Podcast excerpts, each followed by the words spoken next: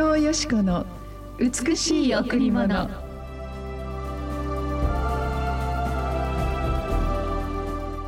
最後に兄弟たちすべて真実なこと尊ぶべきこと正しいこと清いこと愛すべきこと評判の良いこと何か得とされること称賛に値することがあればそのようなことに心を止めなさい最後に兄弟たちすべて真実なこと尊ぶべきこと正しいこと清いこと愛すべきこと評判の良いこと何か得とされること称賛に値することがあればそのようなことに心を止めなさい。ピリピ4の8おはようございます。伊藤よしこです。おはようございます。森田博美です。今日も白い家フェローシップチャーチ牧師の伊藤よしこ先生にお話を伺います。よろしくお願いします。はい。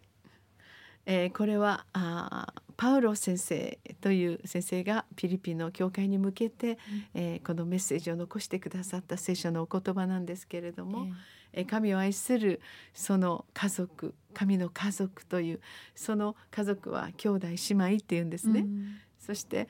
最後に一番大事なことをあなた方に言いたい兄弟たち。全てのことにおいて真実なこと尊ぶべきこと何が正しいか何が清く愛すべきことか、うん、どんなことが神様に喜ばれることかそれを心に留めなさい私たちはどちらかというと何か否定的な目のあの配り方というか、あの否定的な思いを持つことの方が多くてマイナス思考でいろんなことを考えてしまうことの方が多いですよね。えー、でもそのこれはこうだよねなんでこうなのかしらなんであの人こんななのかしら私はってそういうことではなくて最後に一番大事なことはということで真実なことに心を止めてごらんという本当に尊ぶけことはたくさん大切なことはありますがその中で一番尊いことは何か。本当に自分は正しいところに立っているかな？でもその正しさは人間や自分の正しさではなくて神様が正しいということに立っているかな、うん、そして清いこと何よりも愛すべきこと神様が喜んでくださることに私たちの心とその人生のその行いを置いていくならば必ず豊かな祝福が買えるという。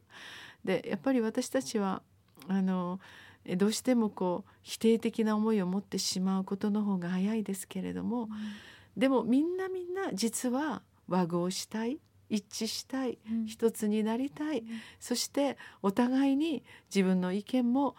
喜んでほしい相手の意見も喜びまたお互いの違いを喜び合うそのような愛し愛される環境として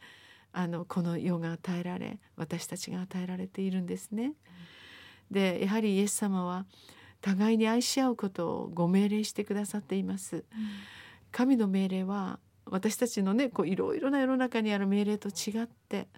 本当に私たちが幸せになることを命令してくださるんですね。うん、この否定的な思いはあなたをやがてもっと否定的なところに追いやるよってそしてあなたのその本当にこのマイナス思考がやがてあなたの人間関係にもマイナス思考が来る。うん、だからどうぞ本当にいろいろなことがあるけれどもその人の中の良いものいろいろ問題がある人でもその人の中にある尊いものそして自分の中にはまあ確かにいろいろな苦しみや問題があったとしてもその中で自分が本当にこの生き生きと自分のこのあの何て言うんでしょうか賜物が喜べることそういうことに目を向けていくと神様は私たちをおのずといろんな問題から解きそしていろんな障害から私たちを自由にし将来本当に神様の豊かな光ある人生に導いてくださるというんですね、えー、だからもちろん全てにおいてプラス思考でいくことは難しいことかもしれない。でもそのいろいろなマイナス思考や問題が実は私たちを痛めていく。私たちのその心からの中にあるつぶやきや痛みが実は私たちを壊していくことって多いんですね。ええ。でも本当にまず宣言だけでもうん。えー喜びますとか いろいろあるけど私は幸せとかどんなことがあっても私から感謝は取り去られませんというようなことを言っていくと、ええ。その言葉にあの私たちが動かされていく。うん聖書は宣言の力という私たちの告白の力を述べているところがいっぱいあるんですけど今日は私にとって素晴らしい日になりますと宣言したらどうでしょうか。その言葉からもうすでに私たちの心に素晴らしい神様の肯定的な光が入ることを私も信じます。はい今日も一曲お送りしましょう。今日も J ウォッシップでお届けします。イエスが愛したようにエスが愛したように。私たちも愛し合う。その愛の中で枝となる時多くの実を結ぶ。イエスが愛したように。私たちも愛し合う。人が友のため命を捨てる。ほどの愛はない。共に支え合い共に助け合うイエスの愛で共に祈り合い共に笑い合うイエスの愛の中。